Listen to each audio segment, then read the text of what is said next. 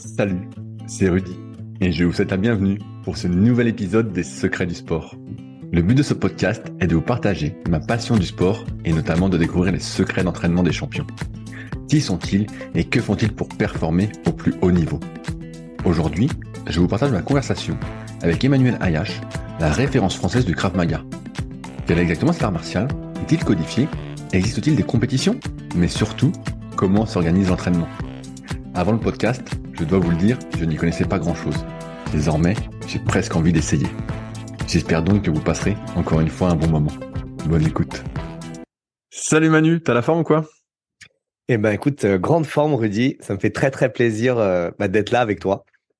Et, ben écoute, c'est un podcast un peu particulier pour moi parce que hum, le, Krav Maga, c'est drôle, mais euh, moi j'en ai entendu parler au début des années 2000, donc pour avoir écouté une de tes interviews et en fait quelques recherches, a priori ça a apparu un peu là en France, dans ces eaux-là, et c'était sur les forums de muscu. C'était une pratique de sport de combat qui était assez populaire. Et c'est un peu ma première question, c'est est-ce que le Krav Maga c'est un sport de combat? C'est le, le fameux débat, c'est la fameuse question. Ouais, je, je sais pas. Tout le monde se pose. Est-ce qu'on est sport de combat? Moi, je dirais non. Après, sur le thème, le mot art martial, pourquoi pas, tu vois? Art martial, art de guerre. Euh, le Krav Maga, ça vient euh, bah, du combat, ça vient euh, du terrain. pourquoi pas? Mais en, fait, on essaye de s'éloigner du mot sport de combat parce qu'on essaye de pas avoir les codes sportifs avec des règles, avec une façon de travailler, avec quelque chose de très codifié, parce qu'il y a une crainte par rapport à ça. C'est si jamais il y a des règles, eh ben on sort de ce qu'on peut faire et jusqu'où on peut aller pour sauver sa vie sur la voie publique, tu vois. Bah, pourtant, de ce que j'ai cru comprendre, toi, tu fais partie de la commission euh, nationale euh, qui est rattachée à la Fédé de karaté. Tout à fait. Donc, Tout à fait. Donc, tu vois, euh, là-dessus, est-ce que c'est quand même encadré? Comment ça fonctionne? Est-ce qu'il y, a, est qu'il y a des compétitions de Krav Maga? Alors, jusqu'à il y a quelques années, le Krav Maga était complètement libre. Et à un moment donné, il y a des démarches qui ont été faites pour pouvoir un peu protéger le Krav Maga, pour pouvoir aussi avoir des diplômes officiels. Euh, parce que tant qu'il n'y a pas de diplôme officiel, chacun fait un peu ce qu'il veut, tu vois. Et euh, donc les démarches ont été faites et on a rejoint euh, la Fédération française de karaté, qui a délégation de pouvoir par le ministère jeunesse et sport, et qui peut délivrer bah, tu vois, des BE, des des BP, des DE pardon, des BP, etc. Donc à partir de ce moment-là, moi j'ai décidé de rejoindre parce que ça ça m'intéressait aussi de, de pouvoir proposer à mon courant euh, d'avoir des, des, diplômes officiels qui permettaient de protéger. Et puis, on travaille quand même dans, dans des dojos, dans des installations municipales, et ça rassure également les mairies euh, d'avoir euh, bah, des diplômes et des gens qui sont diplômés officiellement en France. Donc là, il y a un BP Krav Maga? Mmh. Exactement, BP, DE et tu peux même monter jusqu'au DES. Ah ouais. Euh, donc euh, donc c'est plutôt euh, c'est plutôt cool. après effectivement voilà on a dû rejoindre une une fédération officielle sportive. Est-ce qu'il y a des compétitions Idéologiquement, non. Maintenant, bah, pour pouvoir mettre un petit peu, tu sais, ce, ce sentiment de compétition, pour pouvoir se tester un petit peu pour pouvoir avoir ce, ce, pic d'adrénaline, bah on a créé des compétitions, on a créé deux types de compétitions. Alors ça crée aussi au sein du Krav Maga euh, pas mal de tension parce que tu as les gens qui sont complètement anti-compétition, c'est complètement dingue, vous faites n'importe quoi, euh, vous êtes en train de mettre des règles. Et, d'ailleurs, j'ai entendu que c'était un peu comme ça aussi au karaté, tu sais, dans les années 70 ou 80, le, le karaté euh, traditionnel, il était assez violent et à partir du moment où il a été encadré, bah on arrive à un karaté euh, qui est beaucoup plus light, à la touche, euh, sans euh, sans pas pas sans fioriture, mais tu vois en tout cas sans risque quoi, avec le moins le moins de risque possible. Et, et dans le Krav Maga, on avait un peu peur de ça à partir du moment où tu commences à à rentrer dans un système de règles. À partir du moment où tu commences à mettre des compétitions, donc on a une compétition technique, on a une compétition combat. Tu te doutes bien, par exemple, qu'en Krav Maga, si jamais je peux mettre le, le doigt dans l'œil de quelqu'un pour sauver ma vie, je vais le faire. Maintenant, en compétition, il est hors de question de mettre le doigt dans l'œil de quelqu'un parce que sinon, euh, il y, a, y, a, vraiment des, des risques euh, graves. Donc euh, voilà, on n'a pas le droit de taper quand la personne est au sol, on n'a pas le droit de taper dans le dos, on n'a pas le droit. Il y a plein plein de choses.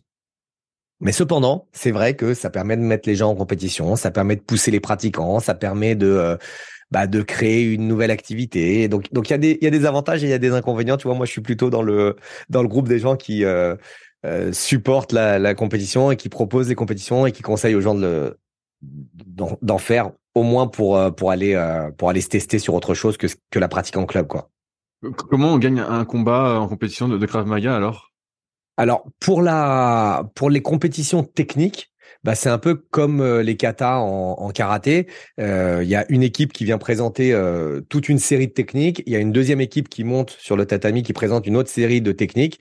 Et les juges vont choisir quelle est l'équipe qui est le plus technique, les mouvements les plus propres, le cardio le, plus le plus présent, qui ont des, des méthodes qui fonctionnent le plus par rapport à l'autre. On va comparer les deux et tu montes comme ça dans le classement. Et euh, pour la partie combat, eh bien, ce sont des, rounds qui durent très très peu de temps, ça dure 15-20 euh, secondes et tu ne sais pas ce qui va t'arriver. C'est-à-dire que tu es, dos à ton adversaire et l'adversaire en, face, il peut prendre un bâton, il peut prendre un couteau, il peut, être à main nue. Évidemment, c'est avec euh, protection, avec casque, gants, etc. Et au top de l'arbitre, les deux se font face et se rentrent dedans. Et le but, c'est d'essayer de pas prendre de coups de couteau, d'essayer de pas prendre de coups de bâton, d'essayer de pas prendre de coups de poing, etc théoriquement, le chaos est autorisé, mais euh, dans la pratique, ça arrive quasiment rarement. Tu vois, sur 10-15 secondes, c'est très très compliqué d'aller mettre un d'aller mettre un chaos. Mais en tout cas, c'est du euh, c'est du contact euh, maximum. Et, et, après, on change les rôles. Et pareil, c'est au jugé entre les deux qui s'est défendu le mieux, qui a réalisé des, des, actions les plus pertinentes, et on, on va juger l'un par rapport à l'autre de cette façon. J'allais dire, là, ça, ça, commence à partir, à mon avis, euh, dans des débats, euh, des querelles. Euh, qui a fait la meilleure technique Qui c'est Écoute, c'est, on, on, fait confiance à, à, nos juges. Les juges, les juges, ils sont formés. Il y a plusieurs juges qui sont présents, donc il faut avoir la majorité des juges pour gagner. Et après, oui, s'il y a un recours, bon bah il, il, se passe des actions et puis on regarde ce qui s'est passé aussi parce que les, les, les, combats sont filmés. donc donc ça peut ça peut se faire, mais dans la pratique, on en a fait déjà plusieurs. C'est assez jeune, hein, c'est quelques années seulement. Donc, on en a fait déjà plusieurs des compétitions et ça se passe toujours bien et ça se passe toujours dans la dans la bonne euh, dans la bonne entente. Et toi, t'es passé justement par un, peu les compétitions, vu que toi, ça fait un moment que t'es là, ça fait plus de 20 ans. Est-ce que euh, pour, euh, j'ai envie de dire, ta crédibilité, ta légitimité aux yeux des autres, t'as dû passer un peu par les compétitions? Non, moi je suis un, je suis un dinosaure. Moi, j'ai, je suis passé directement par la case euh, euh, commission nationale, juge, euh, encadrement, parce qu'ils avaient besoin des hauts gradés pour pour encadrer. Tu vois, je suis ceinture noire sixième dan. c'est nous en fait, c'est la commission nationale qui a réfléchi sur la mise en place des compétitions. Donc, on pouvait pas être, on voulait pas être jugé parti. Euh, on avait, on était très présent sur les premières compètes euh, pour organiser la compétition, pour euh, encadrer la compétition, pour arbitrer la compétition. Et après, progressivement, les les juges ont été ont été formés. et du coup, bah nous, on, se met un petit peu plus en retrait. On, vérifie que, que toute la compétition se déroule dans les meilleures conditions, mais on n'est pas impliqué au niveau participant. Comment ça se passe le passage de ceinture? Parce que euh, tu vois, dans, mon idée, dans ce que je pensais du Krav Maga avant de faire toutes ces recherches, et ce que j'en avais cru comprendre, c'est que c'était euh, surtout euh, un, une activité d'autodéfense, un sport d'autodéfense. Mm. Et donc j'ai vu qu'il y avait des passages de ceinture. Donc là, tu dis que t'es ceinture noire sixième dan. Ouais. Est-ce que c'est un peu comme les autres arts martiaux, à savoir ceinture blanche, ceinture jaune, ceinture orange Il y a, y a tout ça?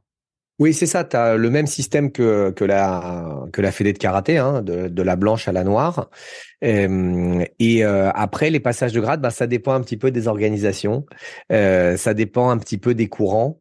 moi, je sais que dans, dans mon courant, donc Krav Maga Global France, c'est moi qui ai créé cette, organisation il y a, il y a 10 ans. L'objectif, c'est de valider vraiment le niveau de compétence des élèves à chaque niveau euh, même s'il passe la jaune, même s'il passe l'orange, etc.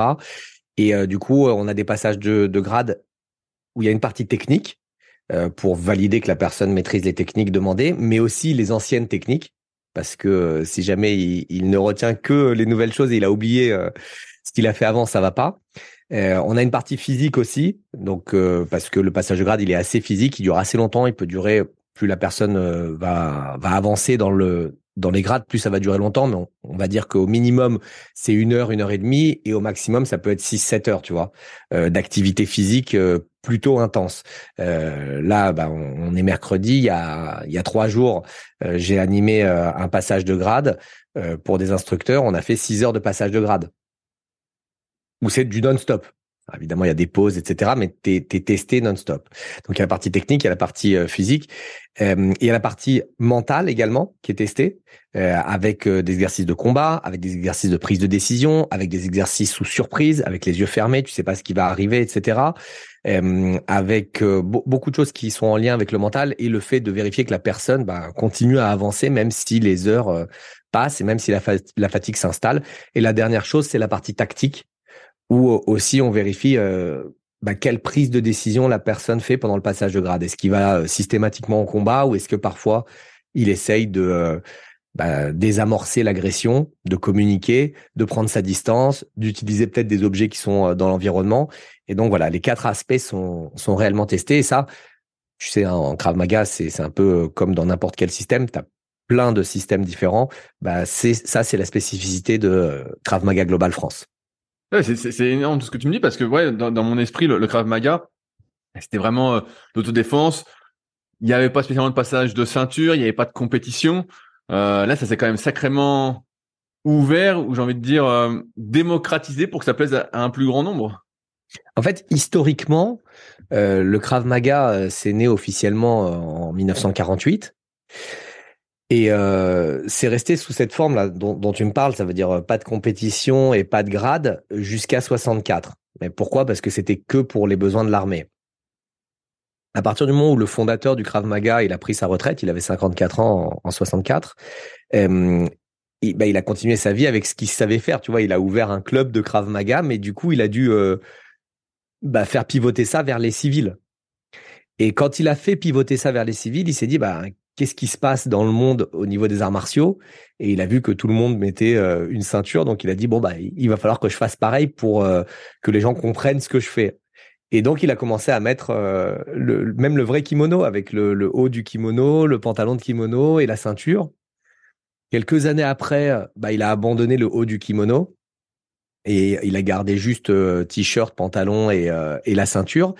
Et quelques années après euh, il y a eu des courants qui ont abandonné aussi les ceintures, mais au profit de, de grades avec des chiffres. Et euh, nous, KMG, au niveau euh, mondial, on est aussi avec ce système.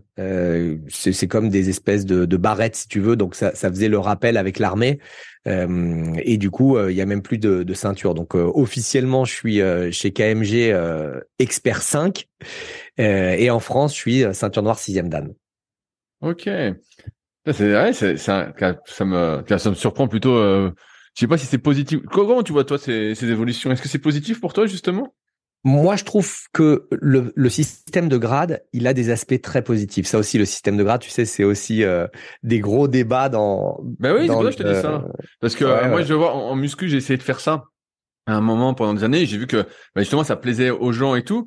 Mais pour moi, c'est un peu euh, ça dénature un peu, j'ai envie de dire, la pratique individuelle que tu fais normalement pour toi. Dès que tu as le passage de grade, tu vas te comparer un peu à autrui. Euh, alors ça, ça a du pour, hein, et ça a aussi du contre, mais euh, ça, ça rend l'activité peut-être un peu moins pure, tu vois. Et moi, j'avais dans cette idée que le Kramaga, c'était vraiment un truc euh, très très euh, pur, tu vois. En, en, fait, moi, je conseille aux gens de passer les grades pour plusieurs raisons. Euh, et, et, aussi, je leur, je leur rappelle que c'est pas parce que tu as un grade que tu es meilleur ou tu es moins bon que quelqu'un d'autre, tu vois. Ça veut dire, on va dire, euh, tes, ceintures marron, ça veut pas dire que tu dois avoir un ego démesuré et regarder un ceinture jaune en lui disant, euh, en te disant, euh, voilà, je lui explose sa tête, je suis le meilleur, etc. C'est-à-dire que je ramène toujours l'ego au niveau où il doit être et de pas penser que un grade ça change tout. Cependant, le fait d'avoir un grade, ça te permet quand même de valider officiellement euh, des compétences techniques, tu vois. C'est euh, une bonne chose d'avoir ces grades parce que si on mettait pas de grade, à n'importe quel moment, tu saurais pas vraiment où t'en es. Est-ce que tu as appris les techniques? Est-ce que tu les as pas apprises? Tu vois, on, a un, nombre de techniques spécifiques par grade. Donc en fait, plus tu progresses, plus tu dis, ok, il y a ton instructeur qui te dit, je valide que tu as maîtrisé ces techniques et je valide que tu n'as pas oublié les anciennes, tu vois. En ce sens, je trouve ça cool. Et la deuxième chose pour laquelle je recommande vraiment aux gens de, passer leur grade, bah c'est un peu le la façon dont dont les grades sont, sont, sont déroulés, tu vois, le stress que tu as pendant un passage de grade, euh, ce, que, ce que tu vas vivre, ce que tu vas en retenir, euh, parce que c'est un peu comme les gens qui veulent faire une Spartan Race ou qui veulent faire un marathon, ou qui veulent faire, tu vois, une épreuve comme ça. Euh, bah, quand tu vas faire un passage de grade et que ça dure deux heures, trois heures, que, que t'en chies un peu, que tu as des combats, que tu as des combats contre des gens que tu connais pas très bien, qu'il y a des combats où on pousse un peu plus loin, bah, c'est un challenge différent que les cours en salle euh, réguliers, tu vois. Et la troisième chose, c'est que pendant un passage de grade, on fait le point exact sur les techniques que tu maîtrises et ce que tu maîtrises pas. Et on te dit, voilà, si tu veux continuer à progresser, eh ben, il faudrait que tu améliores ça, ça, ça, ça, ça. Et c'est rarement fait de cette façon dans un club aussi. Tu vois, quand tu as une heure, une heure et demie de cours, bah, tu vois deux, trois techniques. Là, dans un passage de grade, tu peux faire 50 euh, techniques, 60 techniques. Donc, tu vas vraiment avoir un, feedback de l'instructeur qui te, qui te juge ou du, jury qui est assez exhaustif et tu as presque ta feuille de route pour le futur, quoi. Pour les trois prochains mois, euh, voilà, il faut que j'améliore ça, ça, ça, ça, ça. Donc, euh, je trouve que ça, c'est vraiment les avantages de, de mettre des passages de grade et de, et de participer au passage de grade. Alors j'en viens euh, à ma question essentielle. comment on s'entraîne alors au Krav Maga pour performer? Est-ce que, est-ce que toi, par exemple, euh, je sais pas aujourd'hui quelle est ta pratique, mais dans tes meilleures années, tu t'entraînais tous les jours, plusieurs heures par jour euh, pour progresser au Krav Maga? Parce que tu sais, j'ai entendu dans, un podcast euh, que tu as fait avec Greg, donc avec Gregot. Ouais. Tu fais plus trop de podcasts, hein, Greg, si tu nous écoutes, bombarde. Hein. Il faut reprendre. il faut, ouais, il faut, bah, c'était bien. Il posait des bonnes questions, tout ça. Et tu, tu, tu, parlais dans, dans l'échange avec lui de maîtriser 10 mouvements, tu vois, et euh, là, tu me parles de 50 mouvements, tout ça. Donc moi, je me dis 50 mouvements. Je me dis, il bah, faut s'entraîner tous les jours. Euh, tu vois, si t'es vraiment à fond Krav Maga, que tu veux être le meilleur possible, en fait, tu t'entraînes toujours. Est-ce que toi, ça a été ton quotidien de t'entraîner plusieurs heures par jour euh, pour arriver à, ton niveau d'aujourd'hui? Hmm. Alors moi, j'ai eu une pratique assez particulière. Euh, parce que j'ai eu la chance en 2000 euh, de partir vivre en Israël, de rentrer euh, dans le dans le système militaire et de devenir instructeur de Krav Maga à l'armée. Donc j'ai eu comme une espèce de piqûre intensive, tu vois, je, je pouvais faire 8 heures, 10 heures, 12 heures euh, dans la dans la salle d'entraînement. Alors je, ne m'entraînais pas 12 heures d'affilée, mais euh, c'était soit j'enseignais, soit je m'entraînais, soit j'enseignais, soit je m'entraînais. Donc donc il y a eu vraiment cette euh, cette pratique intense. Quand j'ai arrêté et que je suis revenu en France en vers 2003, j'ai continué à m'entraîner, on va dire au minimum, c'était deux, trois fois par semaine pour un, quelque chose de normal, tu vois, une heure, une heure ou deux d'entraînement.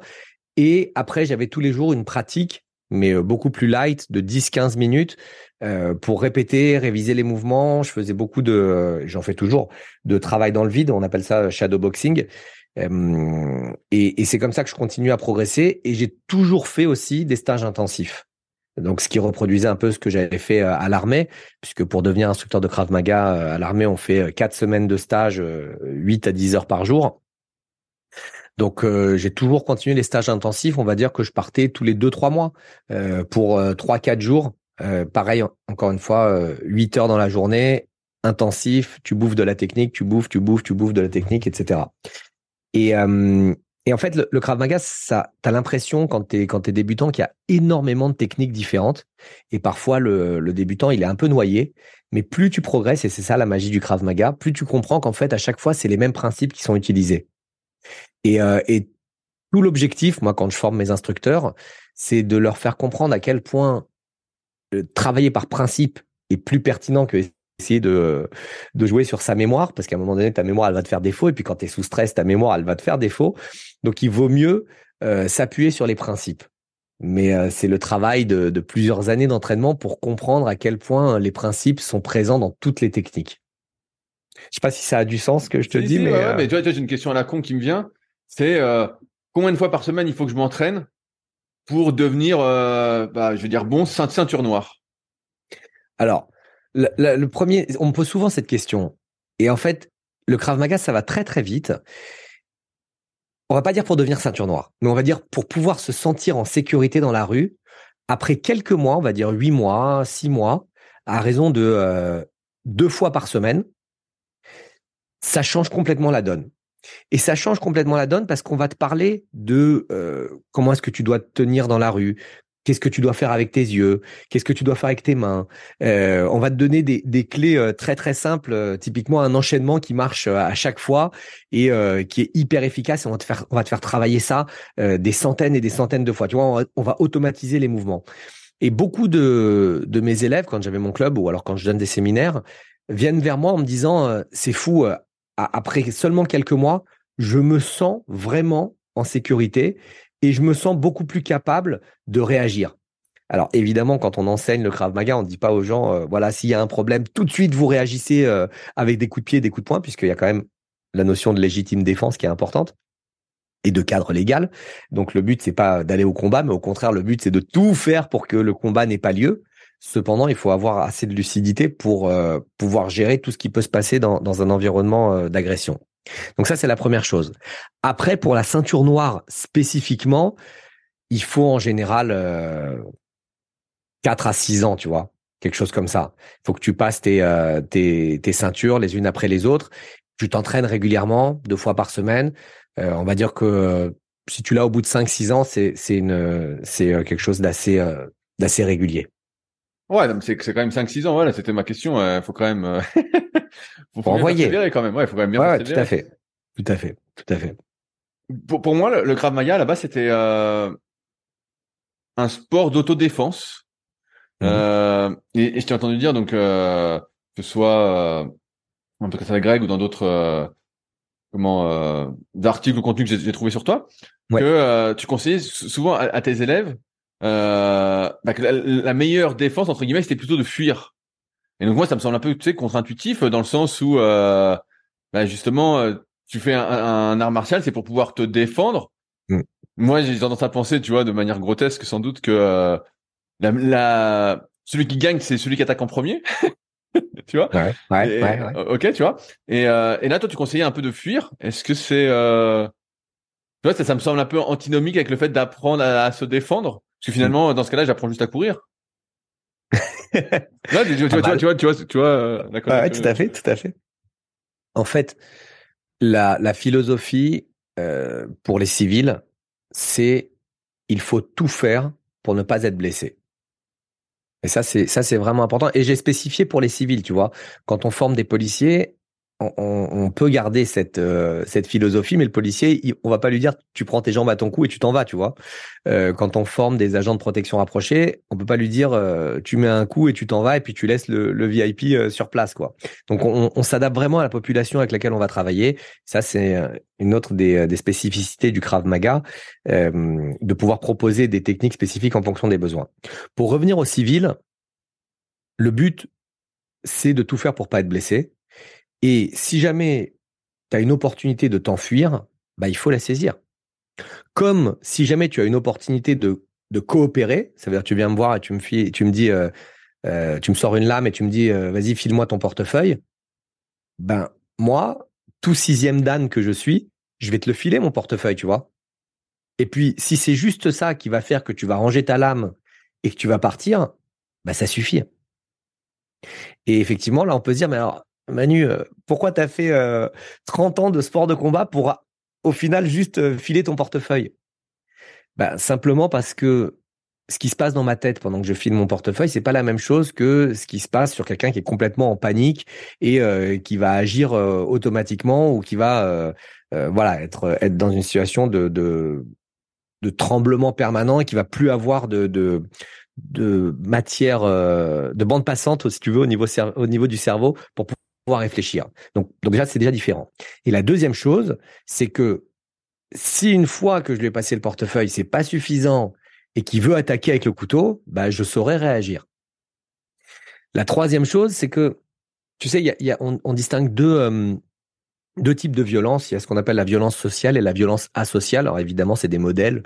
Euh, Peut-être qu'un spécialiste de la psychologie dirait non, il y a dix fois plus de, de nuances, mais le modèle, il est, très bon pour, comprendre ça. La violence sociale, c'est tout ce qui est en lien avec l'ego. C'est euh, pourquoi tu m'as touché, pourquoi tu me regardes, euh, euh, pourquoi tu es assis sur ce banc, c'est mon banc, c'est à moi, etc. Dégage ou c'est ma place de parking. Peu importe, tu vois, tous ces trucs qui sont vraiment en lien avec le l'ego, avec le protocole, et la deuxième chose, c'est la violence asociale. La violence asociale, c'est quand tu as affaire à, un taré, tu vois. typiquement, quand on est dans une situation bah, d'attaque terroriste, mec qui sort un couteau et commence à, taper sur toute la foule, tu peux pas commencer à parler avec lui, à essayer de comprendre euh, ses convictions, pourquoi il réagit comme ça, etc. Et le Krav Maga, il doit t'aider autant à régler des problèmes de violence sociale et donc de pouvoir communiquer en restant calme, de pouvoir prendre des décisions en restant calme, de pouvoir éventuellement coopérer et lui donner euh, euh, ton portefeuille, lui donner ton, ton téléphone, peu importe ce que tu veux, que réagir dans des situations de bah, violence très grave où t'as pas le choix, quoi. Euh, et là, il faut aller taper très fort là où ça fait mal. Donc en fait, le fait de pratiquer le Krav Maga, ça te laisse l'opportunité de pouvoir réagir sur des euh, sur des niveaux différents. on a on a à peu près, t'es un peu plus vieux que moi, mais on a grandi, je pense, avec les mêmes références. On avait tendance à, à voir dans les films d'action des années 80, 90, des gars euh, qui étaient balèzes, qui avaient des physiques de fou, hein, Schwarzenegger, Rambo, même Steven Seagal, on le voyait, on se dit putain le type machine, tu vois, il, il est solide et tout. Jean-Claude Van Damme. Jean-Claude Van Damme aussi, tu vois, ouais. J'ai oublié. Et euh, moi, je me posais la question un peu sur les sports de combat. Bah, moi, je suis pas mal un peu tout ce qui est euh, MMA, donc que ce soit l'UFC, le Bellator, tout ça. Euh, et je me posais cette question, c'est est-ce qu'il faut être musclé? Parce que finalement, on voit les physiques un peu des, combattants, tout ça. Est-ce que les pratiquants, les meilleurs pratiquants de Krav Maga ont un physique un peu euh, justement euh, musclé comme on pouvait voir dans les années 80 ou finalement c'est vraiment, tu vois, décorrélé, tu vois, pour en finir un peu avec ces idées reçues de T'as été musclé, t'es forcément fort, quoi. Ouais, non, c'est loin, c'est loin des super héros, ça c'est sûr, euh, des Schwarzenegger, des euh, des Stallone, etc. Et je vais te dire même euh, les gars qui pratiquent et qui ont ce type de physique, ils sont même gênés par ces muscles parce que au final, si je te donne un exemple de, de combat au sol, ils vont avoir du mal à bouger. la plupart du temps, ils s'entraînent fort, mais ils sont pas très souples. et c'est, tu nous en, en, Krav Maga, on utilise beaucoup euh, l'explosivité musculaire. Bah, parfois, on retrouve pas euh, cette explosivité musculaire chez les gens qui, qui pratiquent certaines formes de, de musculation. Mais tu dois, tu dois connaître ça euh, mieux que moi, à mon avis. Ouais, mais c'est pour, ça, c'est pour ça que je te pose la question parce que on a souvent tendance à imager ça.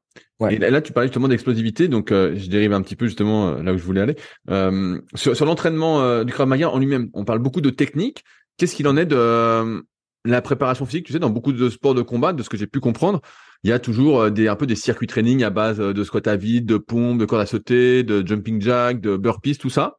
Euh, comment ça se passe au Krav Maga? Est-ce qu'il y a aussi toute cette partie-là, un peu euh, conditions physiques, travail d'explosivité, peut-être avec des sauts, ou est-ce que tout est vraiment intégré? Tu vois, c'est un peu comme euh, au foot, t'as un peu euh, deux camps qui s'opposent. T'as ceux qui disent ça sert à rien de courir sans le ballon, et d'autres qui disent euh, bah si si, il faut travailler sa condition physique en dehors du terrain. Qu'est-ce qu'il en est au Krav Maga? Alors c'est c'est un peu un peu des deux. déjà, en tout ce qui concerne la prépa physique, en général, ça va être fait avec poids de corps. Euh, donc on a des pompes, on a des squats, on a des, abdos, on a des tractions, euh, tout, ce genre de choses qui, sont au final euh, une, très très bonne école. Et moi souvent je, je, dis aux gens qui me disent est-ce que je peux rajouter dans mon entraînement, qu'est-ce que tu me conseilles si je vais à la salle, de pousser de la fonte, etc. Et je dis écoute regarde déjà pousse le poids de ton corps et puis après on verra si on rajoute de la fonte. Donc c'est c'est déjà la première chose. Deuxième chose, bah il y a beaucoup de conditions physiques qui est travaillé par l'entraînement, quoi. Comme ce que tu disais euh, euh, sur les deux écoles qui s'opposent au foot, c'est-à-dire que le fait de travailler euh, des, des, séries de percussions puissantes dans, dans, un bouclier de frappe ou dans un sac de frappe, bah, indéniablement, ça va te faire travailler bah, ton, ton physique, ça va te faire travailler ton cardio. le fait de, de lutter au sol avec quelqu'un, pareil, tu vas tu vas bosser physiquement, c'est-à-dire que il, va y avoir une activité physique. La, partie technique, elle existe, puisqu'il faut apprendre un nouveau mouvement moteur. Mais euh, tout le reste, à partir du moment où tu maîtrises la, partie euh, technique, euh, bah, ça va mettre, ça va mettre en jeu du physique naturel. Après, en général, dans tous les, dans tous les cours que j'ai vus, tu as pendant l'échauffement, pareil, des séries de pompes, des séries de squats, des séries d'abdos, etc. Mais qui ont plus un objectif de je prépare le corps à l'effort plutôt que j'améliore mon physique, même si c'est une, conséquence. Hein, il, améliore un peu. ce sera plus le, ce sera plus le cas. Et quand on fait vraiment un circuit training ou ce genre de choses, je, recommande toujours de le faire à la fin du cours. parce que j'ai besoin de, la bande passante du cerveau, encore une fois, pour apprendre les nouveaux mouvements. Et si jamais on crame le gars au milieu du cours, quand on va lui apprendre, voilà, ça c'est les mouvements très spécifiques que tu dois faire contre une attaque au couteau, regarde la, position du bras, regarde la position de son bras, etc j'ai peur que qu'il n'arrive plus à capter parce que le corps est trop fatigué. Donc on mettra ça à la fin et euh, on peut faire des circuits training spécifiques ou des euh, des systèmes d'entraînement spécifiques qui intègrent le Krav Maga. Et, euh, et ça c'est ça c'est plutôt cool. Donc intégrer au maximum des percussions, intégrer au maximum des défenses, intégrer au maximum des mouvements qui ressemblent euh, à des mouvements de Krav Maga, même si on est en train de faire des pompes, même si on est en train de faire euh, euh de la, une, planche statique ou, ou ce genre de choses, tu vois. Euh, je te donne un exemple tout bête. La, la planche, en général, bah, c'est plutôt les paumes de main qui sont au sol. Bah, nous, on demande aux pratiquants d'être en planche avec les deux mains parallèles et c'est plutôt la partie osseuse qui est au sol. Donc c'est comme comme une double défense, tu vois, avec les deux paumes de main qui qui sont face à face. Et, euh, et plus on va faire des mouvements qui ressemblent au Krav Maga, plus bah, le corps va se renforcer euh, en lien avec les, les mouvements du Krav Maga. Qu'est-ce qu'il en est de l'efficacité du Krav Maga comparativement à d'autres euh, débats sans fin, mais euh, des autres arts martiaux? Est-ce que, euh, donc je sais pas si tu seras très objectif vu que c'est ta passion, Mm. Euh, mais euh, qu'est-ce qu'il en est de l'efficacité? Moi, j'ai l'impression, que tu vois, c'est assez populaire. Moi, quand j'entends parler de Krav Maga, c'est peut-être mon imaginaire aussi hein, et la façon dont j'ai été éduqué, mais je me dis, euh, c'est hyper efficace, ça a l'air vraiment. Mais pourtant, si tu regardes un peu tout ce qui est sport de combat, les compétitions, voilà, de MMA, il n'y a pas de pratiquants, du moins, j'entends pas qu'il y a des gars qui ont fait du Krav Maga qui viennent en MMA. Donc, est-ce que c'est si efficace que ça? Alors ça, c'est c'est un, un, gros débat aussi. Moi, j'aime bah bien. Voilà, mais, en fait, tu lances que sur des gros débats, t'as bien compris. ouais, moi, j'aime bien. Moi, ça me va. J'aime bien, j'aime bien. la, la, notion d'efficacité, c'est finalement quelque chose d'assez subjectif. Je,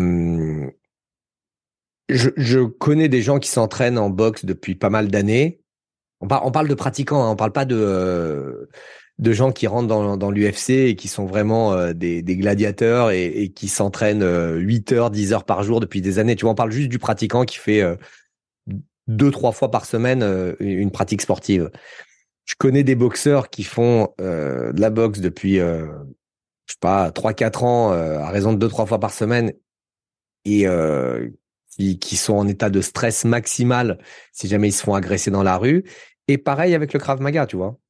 Euh, ça veut dire que euh, évidemment, quand tu pratiques une activité, bah, tu augmentes euh, les chances de pouvoir te défendre. Mais après, personne n'est à ta place dans la rue et personne ne sait jamais comment tu vas gérer la rue. Donc ça, ça c'est vraiment important à comprendre. Parce que il faut arrêter, je pense, de dire euh, ce sport il est meilleur que celui-là, ce système il est meilleur que celui-là. Ce qui est sûr, c'est qu'un boxeur, il va donner un coup de poing meilleur que le Krav Maga puisqu'il ne fait que ça, tu vois. Et, et je parle encore plus d'un boxeur qui fait de l'anglaise. Ils, ils, ont trois coups, euh, le jab, l'uppercut et, euh, et le crochet. Ben il va faire ça toute sa vie. Donc, est-ce qu'il est meilleur pour les pour les coups de poing? Oui, il est meilleur pour les coups de poing, tu vois. Ou est-ce qu'un un pratiquant de taekwondo, il va donner des meilleurs coups de pied euh, qu'un pratiquant de Krav Maga? Bah oui, puisqu'il ne fait que ça toute sa vie. Le Krav Maga, on a, a euh, quelque chose qui est, bah, dans notre ADN et euh, c'est un avantage et un inconvénient en même temps. C'est qu'on doit être spécialiste dans le fait d'être généraliste. Ça veut dire qu'on doit être bon dans les coups de pied, on doit être bon dans les coups de poing, on doit être bon au corps à corps, on doit être bon contre un couteau, on doit être bon contre un pistolet, on doit être bon contre un bâton, on doit être bon quand on est deux, on doit être bon quand on est au sol. Tu vois, il y, a, tellement de variations de situations et, c'est ça qui fait notre faiblesse parfois face à un autre système et c'est ça qui fait notre force aussi parce que euh, demande à un pratiquant de taekwondo de s'en sortir au sol, il va peut-être avoir du mal demande à un pratiquant de judo de donner des coups de pied euh, puissants, il va avoir du mal, tu vois. Donc, euh, et, le pratiquant de Krav Maga, il est généraliste. Maintenant, où est-ce qu'est la force du Krav Maga, au-delà du coup de poing, du coup de pied, du coup de genou, etc. C'est dans la réflexion. Et c'est dans l'approche tactique. Et ça, c'est vu nulle part dans aucun autre sport de MMA, de boxe, de ce que tu veux. Moi, je, pratique les sports de combat, euh, le JJB, la boxe depuis des dizaines et des dizaines d'années et je n'ai jamais entendu un seul de mes profs me parler de distance de sécurité euh, ou d'observation ou de recherche d'un deuxième agresseur ou de euh, saisie une chaise dans l'environnement et défends-toi. Tu vois, tout cet aspect-là, il est étudié en Krav Maga et pour le coup, c'est cet aspect qui peut réellement faire la différence et euh, te sauver la vie. Donc, euh, il faut, il faut arrêter de, de dire tel sport est plus haut que tel sport ou plus intelligent. Chaque sport se complète. Et encore une fois, voilà, moi, je pratique le JJB, je pratique la boxe taille, je pratique le Krav Maga et j'aime toutes ces pratiques, tu vois. Et euh, pour moi, elles se complètent parfaitement. Maintenant, si je veux une approche tactique de rue, c'est le Krav Maga. C'est le Krav Maga où on va m'apprendre comment je sors de ma voiture, comment je rentre dans ma voiture, où est-ce que je dois m'asseoir dans le métro, euh, comment est-ce que j'observe dans un restaurant? Et ça, c'est euh, ultra, ultra spécifique au Krav Maga et c'est la rue. Et, euh, et c'est ça qui fait la différence, tu vois. donc, je vais te dire, le monde est si dangereux que ça non, le, monde, le monde, il est pas dangereux, mais il y a deux choses. Les pratiquants de Krav Maga, ils viennent soit parce qu'ils se sont fait éclater la tête dans la rue et ils ont pas envie que ça se reproduise. Moi, j'avais une, une élève, enfin, j'ai plein, plein d'histoires, mais une élève, elle est venue vers moi. Je lui dis pourquoi tu pratiques le Krav Maga? Elle me dit, je marchais dans la rue, j'étais en train d'écrire un texto, j'ai pris un énorme coup de casque dans la tête. Le mec, il a pris mon téléphone, il est parti. Tu vois, non?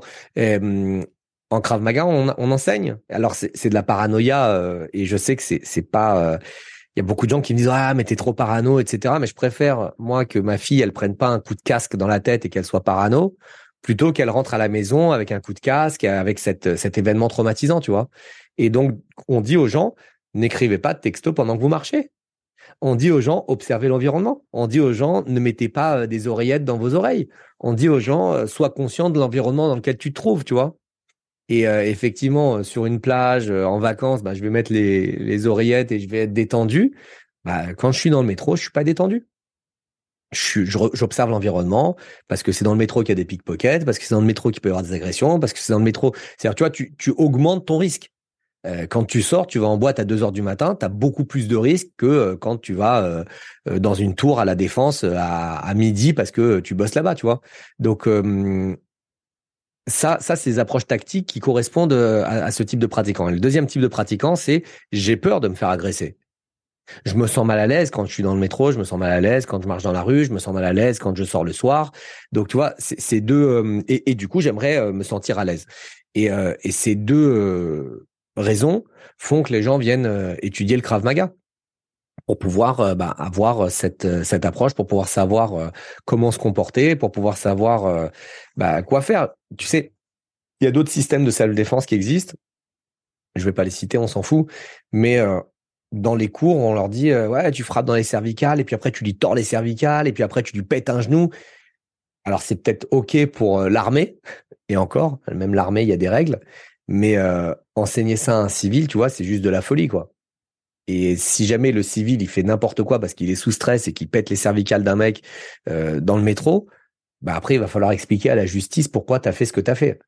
Et euh, dans l'approche du Krav Maga, il y a toujours cette, euh, cette prise de décision. Et que tu retrouves pas non plus en boxe et en MMA. En boxe et en, MMA, euh, on t'agresse, bah, tu l'emmènes au sol, en MMA, et tu l'étrangles ou tu lui pètes un genou, ou tu lui pètes un coude, ou l'épaule, enfin peu importe. en Krav Maga, on va dire, est-ce que c'est nécessaire de se battre? Est-ce que tu n'as pas d'autres options? Est-ce que tu veux pas communiquer? Est-ce que tu peux pas prendre la fuite? Est-ce que tu peux pas juste le repousser, une ou deux frappes, et puis après courir? Et comment tu fais quand tu t'es pas euh, seul, quand tu es accompagné? L'aide d'une tierce personne, c'est une partie intégrante du Krav Maga. Tu vois, tu sortes avec ta copine ou avec ton copain, tu sortes avec tes enfants, tu sortes avec des collègues de travail. Il y a une agression, bah, comment les mettre en sécurité? Comment les gérer? Alors que euh, eux ne savent pas se défendre Et ça aussi, c'est une approche que j'ai que j'ai vue uniquement chez, chez Krav Maga Global. Tu vois, je l'ai je l'ai pas vu euh, dans n'importe quel autre système. Euh, bah voilà, en JJB, on t'enseigne que, puisque c'est sportif, emmène au sol et fait une soumission ou gagne des points. En boxe, c'est sportif aussi. On t'enseigne à tourner, on t'enseigne à frapper, mais on t'enseigne pas à protéger l'arbitre, tu vois. Alors que il arrive que les arbitres euh, se fassent frapper dans les matchs de boxe. Justement, je, dérive là-dessus parce que quand tu as parlé de quand tu étais instructeur dans l'armée israélienne pour le Krav Maga, tu as, expliqué que euh, beaucoup de l'entraînement était en fait euh, de l'entraînement un peu euh, mental. là, dans tout ce que tu as expliqué à l'instant, justement, c'est on voit c'est beaucoup d'entraînement à observer. toi, tu utilises le mot switcher, switch. Ouais, ouais. comment on, s'entraîne concrètement Comment tu vois cet, entraînement à switcher? Tu vois, parce qu'on sait très bien, tu vois, tu parlais de panique. Là, j'ai fini un bouquin qui s'appelait, je crois, c'est la, force de l'intuition. On sait que, par exemple, si tu n'as jamais été dans une situation, et mm. qu'elle te stresse et que t'es pas habitué euh, à être en situation de stress, ton cœur va monter à de fortes pulsations et puis tu vas paniquer, tu vas faire n'importe quoi. Tu vois, c'est comme ça que euh, des fois dans le bouquin ils expliquent qu'il y a des meurtres euh, qui ne devraient pas avoir lieu ou des trucs comme ça. Euh, moi, j'ai l'impression que c'est une grosse part de l'entraînement de Krav Maga, du Krav Maga, d'arriver justement à garder ce calme euh, et à justement, tu vois, tu parles de switch. Moi, ça me fait penser un peu au flow euh, de j'ai plus le nom de Mihaly, euh, j'ai plus son nom exact. Voilà. Un nom, un nom à coucher dehors. Ouais, un, un, nom impossible. Euh, mais un peu cet état en fait euh, de, de, gestion. Et j'ai l'impression que ça c'est partie prenante un peu euh, du Krav Maga justement. Euh, comment tu enseignes ça à part cette idée d'observation, de switcher, d'arriver, j'ai envie de dire à être justement dans, cet instant présent et à pas t'emballer ou à être inactif. Tu vois, j'ai l'impression que c'est une grosse part d'entraînement quand même du Krav et moi ça me parle pas mal ça. Tu sais, la, plupart des gens euh, vont te dire oui, il faut travailler les quatre piliers euh, technique, tactique, physique et mental. Euh, moi, ma vision, et ça c'est vraiment très personnel, c'est que le mental, c'est le plus important. Euh, et c'est vraiment le plus important parce que c'est ce qui va changer la donne. C'est ce qui va te permettre effectivement de rester calme dans une situation de stress, ou c'est ce qui va te permettre de continuer à avancer dans une situation de stress, c'est ce qui va te permettre de prendre des bonnes décisions, c'est cette faculté à maîtriser euh, bah, ce qui se voit le moins et qui s'appelle le cerveau.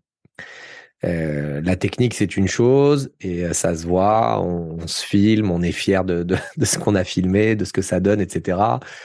Euh, le physique, c'est une chose, on voit les muscles, etc. Le mental, c'est très frustrant parce que ça se voit pas. Cependant, on, est beaucoup dans le ressenti. Et euh, si on prend le, milieu militaire et qu'on a des, des gamins de 18 ans qui euh, doivent avoir les capacités bah, de prendre une arme et d'aller euh, partir dans des opérations très périlleuses. Ce qui va faire la différence, c'est le mental. C'est à quel point ils vont maîtriser leur niveau d'engagement, à quel point ils vont continuer à avancer même s'il y a des doutes.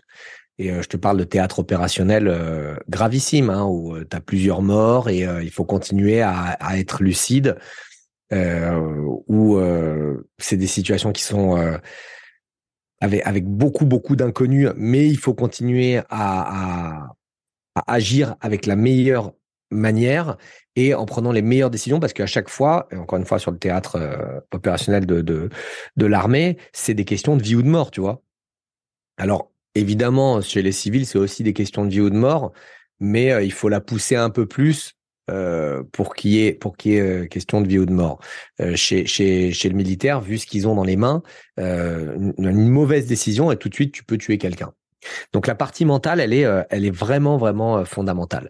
Et lorsque j'enseignais à l'armée, sur deux heures de cours, tu avais à peu près 70-80% de développement des capacités mentales et que 20-30% de développement des capacités techniques. Donc il y a beaucoup de travail d'engagement, beaucoup de travail de développement de la détermination, de la combativité, du courage, beaucoup de travail de euh, je reste calme dans une situation euh, spécifique à haut risque et au final très peu de technique. Chez les civils, c'est un peu différent. Euh, c'est plutôt inverse. C'est-à-dire qu'il y a beaucoup de travail de technique.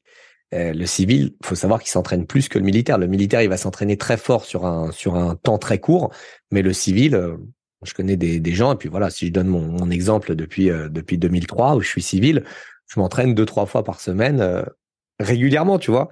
Donc, euh, donc j'ai tout le temps pour apprendre la technique, et du coup, on inverse un petit peu les, les, les ratios en faisant un peu moins de, un peu moins de mental et de travail de détermination et de, et de courage. Bon, on présuppose aussi que le civil sera moins enclin à, à, affronter une situation extrêmement violente que le militaire qui, qui, va partir demain en opération ou qui va faire une opération ce soir et qui va repartir euh, la semaine prochaine, donc qui, qui devra avoir un, un, véritable contrôle sur son mental.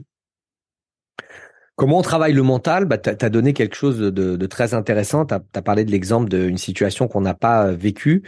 Bah, il y a des exercices au niveau mental qui euh, travaillent sur la visualisation pour pouvoir euh, vivre des événements que tu n'as pas encore vécu, pour pouvoir vivre des, euh, des situations. Et, quand euh, un, groupe d'intervention part quelque part, ils vont collecter un maximum d'informations sur la zone, sur le bâtiment, sur les escaliers, sur la disposition des pièces, etc., pour essayer de travailler déjà mentalement et se visualiser en train de faire l'action plusieurs fois alors qu'ils n'ont pas encore euh, réalisé l'action, tu vois. Donc, euh, au lieu d'être sur le, vif euh, pour la première fois, ils l'auront déjà vécu. C'est la même chose pour un coureur automobile qui va visualiser plusieurs fois un parcours et il le visualise probablement beaucoup plus de fois que le nombre de fois où il l'a fait réellement. La même chose chez les skieurs et la même chose chez énormément de gens qui, utilisent cet outil de préparation mentale pour vivent des situations qu'ils n'ont pas encore vécues ou qu'ils ont peu vécues et euh, les gérer au mieux sur le terrain. Et ça a été prouvé maintenant euh, que bah, le cerveau n'arrive pas vraiment à faire la différence entre ce qui est réel et ce qui est pas réel et que si tu t'entraînes mentalement, eh ben il y a quand même un développement euh, des capacités qui ressemble à ce qui se passe quand tu t'entraînes réellement on, me demande toujours bon bah alors c'est cool, j'ai plus besoin de faire des pompes, j'ai juste besoin de penser euh, au fait que je fasse des pompes, mais bon malheureusement ça fonctionne pas aussi facilement. Euh, mais voilà, ça c'est un exemple. Euh, un autre exemple, c'est de vivre des situations difficiles. Donc, on, va mettre les pratiquants, je parle en, Krav Maga, dans des situations volontairement difficiles, mais toujours avec des, règles de sécurité très strictes. Et en général, plus on augmente la fatigue, la difficulté, plus on va mettre des règles de sécurité drastiques ou du matériel de protection adéquat. On peut mettre des plastrons euh, qui protègent même le devant et l'arrière. On peut mettre des casques protège-dents, des gros gants, des protège-genoux. Tu vois, on peut on peut aller euh, assez loin dans les protections, mais parce qu'on va demander un engagement euh, très puissant qui ressemble à un engagement de rue. Tu vois. Donc donc oui, la, la, partie mentale, elle est vraiment fondamentale et et elle permet pour moi de faire vraiment la différence entre, euh, entre quelqu'un qui va euh, réussir à se défendre dans la rue ou pas. Et d'ailleurs, elle est importante aussi dans, pour toutes les sphères de ta vie. Combien de d'élèves sont venus vers moi en me disant euh, putain Manu, je suis tellement content, bah, j'ai réussi à décrocher ce contrat grâce à ce que tu m'as appris à l'entraînement. Je demande toujours, quoi, t'as mis un coup de poing dans la gueule de ton prospect Non, non, non. Mais euh, j'étais engagé, j'ai pas lâché, euh, le mental était là. Je me suis dit non, euh, je décroche ce contrat. Et tu vois, les, et les gars progressent aussi dans leur sphère privée, même dans leur résilience par rapport aux, difficultés de couple, par rapport aux difficultés avec les enfants, etc. Ça veut dire qu'une fois que tu as le mental, tu peux aussi le, calquer sur plein de choses différentes dans ta vie, quoi. C'est exactement là où je voulais t'emmener. J'ai l'impression, tu vois, après cette discussion, finalement le, le Crave, euh, c'est un peu une, une, école de la vie, tu vois, dans tout ce que tu nous as partagé. C'est effectivement, tu améliores tes capacités physiques. Euh, donc on regarde voilà des, des arts martiaux, tu arrives, à mieux à te défendre. Euh, tu peux attaquer si tu veux, mais bon, c'est pas le but. Sauf si tu es euh, militaire, tu es sur le terrain. Mais surtout, tu améliores effectivement ta confiance euh, en toi. Et euh, moi, j'ai tendance à, je le dis souvent dans mes podcasts donc personnels qui sont Leadercast, que la musculation, euh, m'a permis, par le fait de voir que mes efforts euh, donnaient des résultats, me permettaient de me transformer physiquement, de mettre plus lourd sur mmh. mes barres, m'avait permis ensuite, d'un point de vue entrepreneurial, bah, d'entreprendre beaucoup plus facilement parce que j'avais intégré le fait, donc pas juste compris, mais intégré le fait que par des efforts, je pouvais obtenir des résultats. Et, euh, et, ça m'amène justement à ce que tu dis, c'est que toi, le Crave, en fait, ça fait la même chose. Euh, et c'est ce qui a fait que tu as développé en même temps euh, une autre activité à côté du, du Krav Maga, qui est un peu, si j'ai bien compris, de l'accompagnement pour les entrepreneurs, euh, et que le Krav Maga peut faire justement euh, figure un peu euh, d'école pour un peu comme la muscu elle a fait pour moi et comme j'essaie de le partager. pour justement mieux entreprendre dans ta vie et vivre, j'ai envie de dire, une vie un peu plus choisie. Est-ce que c'est comme ça que tu le vois aussi? Ouais, c'est ça et c'est venu de façon assez marrante. C'était pendant la crise du Covid où tout d'un coup, bah, tous les clubs étaient fermés. Tu vois, moi j'ai une centaine de clubs en France, ils étaient tous fermés. J'ai une grosse activité où je donne des séminaires partout en France et dans le monde entier. Bah, il y avait plus rien. Enfin voilà, tout était à zéro. Et je me suis dit merde, qu'est-ce que je vais faire alors? J'ai digitalisé une grosse partie de l'entreprise, j'ai créé pas mal de cours en ligne, etc. C'était une première chose. Mais il me restait encore du temps. Tu te rappelles, on, on était enfermés à la maison et on n'avait pas le droit de sortir. Et je me suis dit mais qu'est-ce que je peux faire? Et j'ai dit bah je vais écrire un bouquin pour les entrepreneurs qui s'appelle Le Réveil du guerrier, euh, qui permettra aux entrepreneurs bah, d'apprendre à se fixer des objectifs et de s'y tenir. Et j'ai écrit ce bouquin, il est devenu best-seller sur Amazon. Et outre le fait que j'ai pu continuer à aider des gens, même si on était enfermé à la maison et qu'on pouvait rien faire, eh bien j'ai commencé à euh, accompagner des entrepreneurs sur cette partie mentale, tu vois, préparateur mental pour entrepreneurs, parce que les entrepreneurs, tu es entrepreneur, donc tu, peux me le confirmer, ils sont soumis à un ascenseur émotionnel permanent. Euh, est-ce que ça va marcher? Est-ce que ça va rater? Tiens, merde, pourquoi il n'y a plus de vente Est-ce que j'ai les capacités de le faire Et est-ce que je vais réussir à le faire? Et euh, ah, il faut faire des vidéos, j'ose pas. Ah, mais il faut monter un nouveau projet. Et est-ce que ça va fonctionner pas? Tu vois, il y a vraiment des, tonnes de questions que, que l'entrepreneur se pose. Et c'est les mêmes besoins que le militaire qui va aller sur le terrain. C'est les mêmes besoins que quand on se retrouve dans une situation très problématique dans la rue et qu'on commence à se poser toutes les questions, c'est la gestion du mental, c'est la gestion du stress, de l'anxiété, de la frustration, de la peur, de l'inquiétude. Euh, c'est l'organisation. Et euh, à partir du moment où, euh, j'ai proposé ce type d'accompagnement pour les entrepreneurs, bah, j'ai vu que ça, leur plaisait énormément. Donc du coup, je continue à transmettre pour moi la philosophie du Krav Maga, mais je donne plus de coups de poing et de coups de pied. C'est c'est simplement bah, par l'échange et aussi l'application de des techniques que j'utilise pour pour maîtriser son son mental. Est-ce que tu penses moi, c'est une question que je me pose et j'ai l'impression que mon avis, c'est qu'on peut pas trop y déroger. C'est que il faut une certaine une pratique. Donc là, toi, c'est le crave, moi, c'est plus la muscu, mais d'autres activités peuvent euh, le faire aussi, hein, je pense. Mm. Mais il faut rien va remplacer la pratique d'activité pour te permettre justement d'améliorer ton mental, tu vois, parce que tu peux lire. Euh, moi, j'en connais plein. Ils lisent tous les livres qu'il y a sur la préparation mentale, le mental, le mental, le mental. Mm. Mais pour moi, ça reste toujours très abstrait tant que tu vis pas les choses. Tu vois, il y a une grosse différence entre comprendre, lire, voilà, et intégrer quoi. Et est-ce que toi tu remarques ça aussi dans ton expérience, euh, toi d'accompagnateur là? Moi, je recommande euh, à, tous mes clients euh, en, dans l'entrepreneuriat bah, de pratiquer une activité physique, de pratiquer une activité physique parce que les mouvements physiques vont changer aussi l'état émotionnel dans lequel tu te trouves. moi, quand je m'entraîne, je finis l'entraînement, je suis bien, tu vois. Euh, je sais pas si c'est la même chose pour toi, mais euh, même s'il se passe quelque chose, même si tu es énervé avant l'entraînement par une mauvaise nouvelle ou peu importe, tu t'entraînes, tu vas mieux après, tu vois. Euh, donc, donc, ça, c'est c'est déjà important.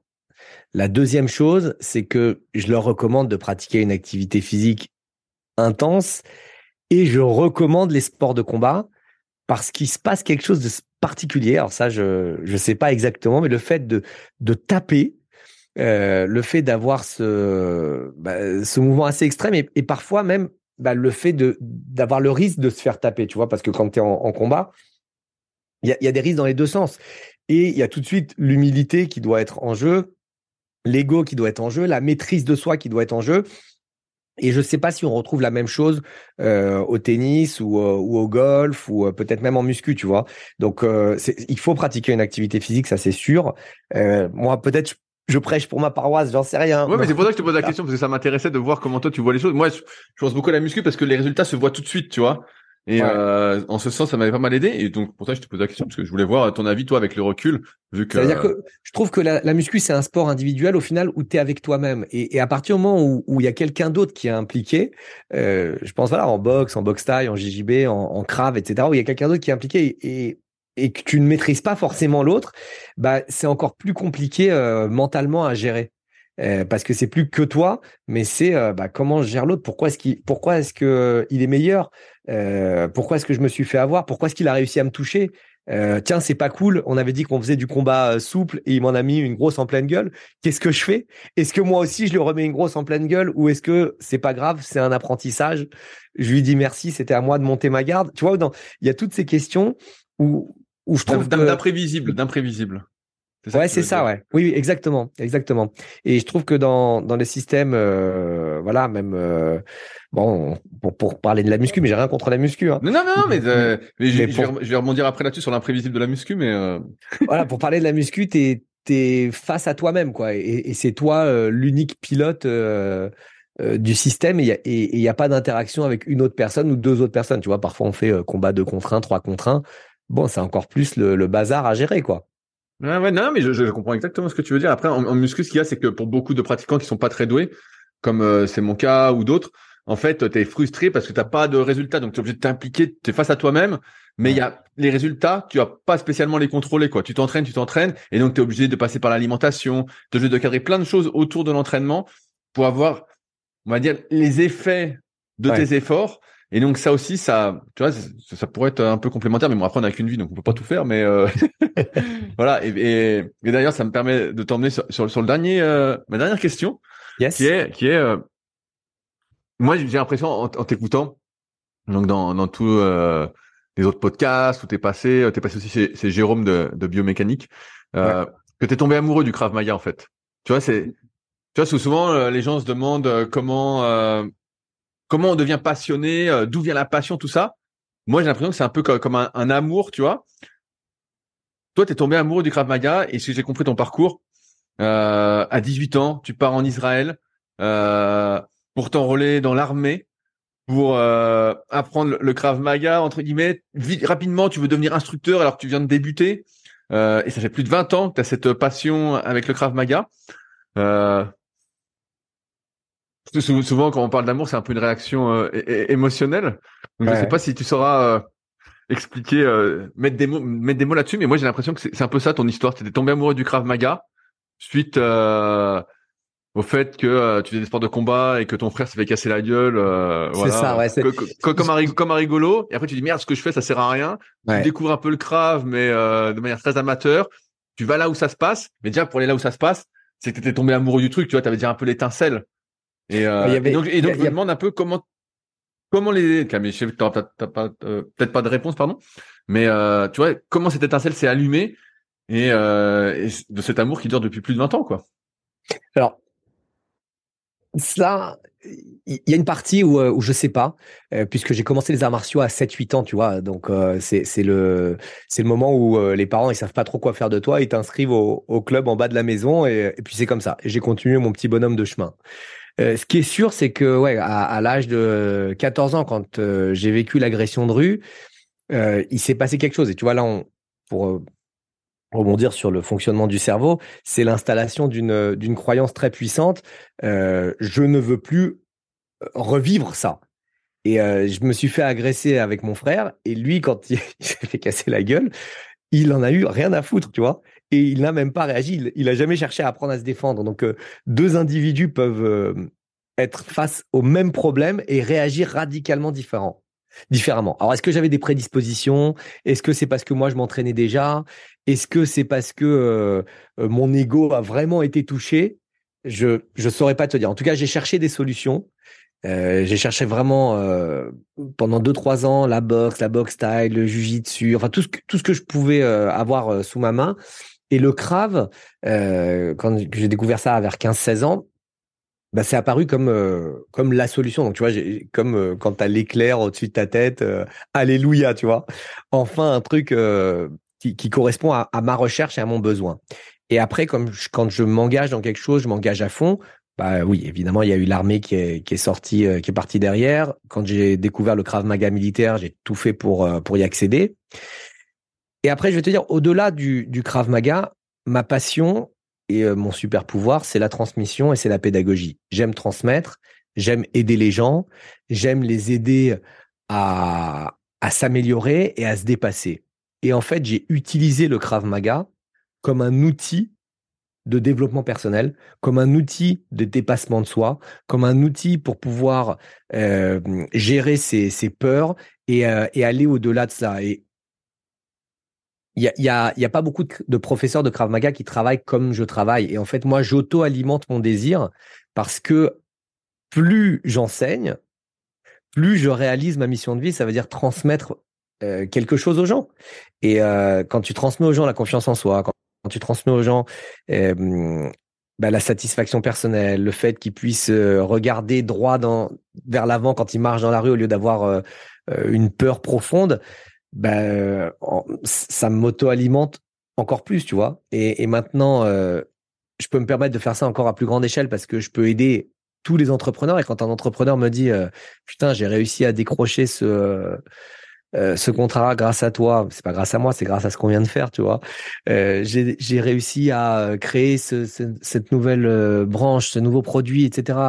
Euh, grâce à l'accompagnement qu'on fait, bah moi je, je me sens encore plus impliqué dans ma mission de vie, donc euh, ça me donne encore plus d'énergie pour faire encore plus, tu vois. j'ai envie d'écrire d'autres livres, j'ai envie de, de, créer encore d'autres accompagnements, j'ai envie de faire des stages avec encore plus de monde donc oui, j'alimente la passion parce que je suis aligné avec les valeurs qui me, qui me tiennent à cœur et que je suis aligné avec ma mission de vie. Bah c'est un, très beau... ouais, ouais, un, très beau mot de la fin, je trouve, Manu. Ouais, c'est ça. J'ai répondu un peu philosophiquement, mais. Non, mais, c'était ça. De toute façon, je sais qu'il n'y avait pas trop de réponses rationnelles, hein, t'inquiète. c'est un peu ça, en tout cas, ce que je ressens et ce qui me motive pour pour faire ce que je fais, quoi. Où est-ce que les gens peuvent euh, en savoir plus sur toi ou te contacter s'ils si, veulent? Eh ben, écoute, euh, pour la partie entrepreneuriale, emmanuelayache.com et euh, pour la partie Krav Maga, kravmagauniversity.fr. Et sinon, sur tous les réseaux sociaux, Facebook, Instagram, YouTube, très belle chaîne YouTube. Oui, YouTube, tu postes pas mal de vidéos. J'ai vu que tu étais assez actif. Ouais, ouais, ouais, avec euh, 60, plus de 70 000 abonnés, euh, plus de 300 vidéos. Donc, euh, je conseille vraiment aux gens qui veulent euh, découvrir un petit peu plus avant de faire une pratique en club, d'aller voir les vidéos pour pouvoir, pour pouvoir en comprendre un peu plus la philosophie. Bah, je, je, pense qu'avec le podcast, t'as donné bien envie d'essayer le, le Krav Maga quand même. Hein. moi, j'ai regardé sur le site, mais il y avait, tu vois, moi j'aime bien tester des choses et tout, mais il y a, y a, rien à côté de chez moi. Il y a vraiment rien de rien sur la Haute-Savoie. il faut, il faut venir en stage. Pour l'instant, c'est le vide intersidéral en Haute-Savoie. Donc, euh, si jamais il y en a qui écoutent, qui sont entrepreneurs, qui font du Krav Maga, qui se disent ah putain, il y a une opportunité, bah il y a une opportunité en Haute-Savoie, c'est sûr. Exact. il y a une belle opportunité parce qu'il y a rien, il y a rien euh, sur le Krav Maga en tout cas. On va monter une école là-bas. et en tout cas, Manu, merci de ton temps. Euh, Avec grand plaisir. C'était super et ça m'a lancé pas mal de pistes de réflexion, même vis-à-vis moi-même, et j'espère qu'il en sera de même pour tous ceux qui nous ont écoutés. Merci encore merci et beaucoup. à bientôt. À bientôt. Bye bye. Si vous êtes encore là, c'est que l'épisode vous a plu. Dans ce cas, je vous invite grandement à m'aider à faire grandir ce podcast en mettant une note de 5 étoiles et un commentaire d'encouragement sur l'application de podcast où vous l'écoutez et plus particulièrement sur l'application de podcast d'Apple, mais également sur Spotify. Cela m'aidera d'autant plus à accueillir les meilleurs athlètes et spécialistes français de l'entraînement grâce à la crédibilité que vous me donnerez. En attendant, je vous souhaite un bon entraînement et à la semaine prochaine.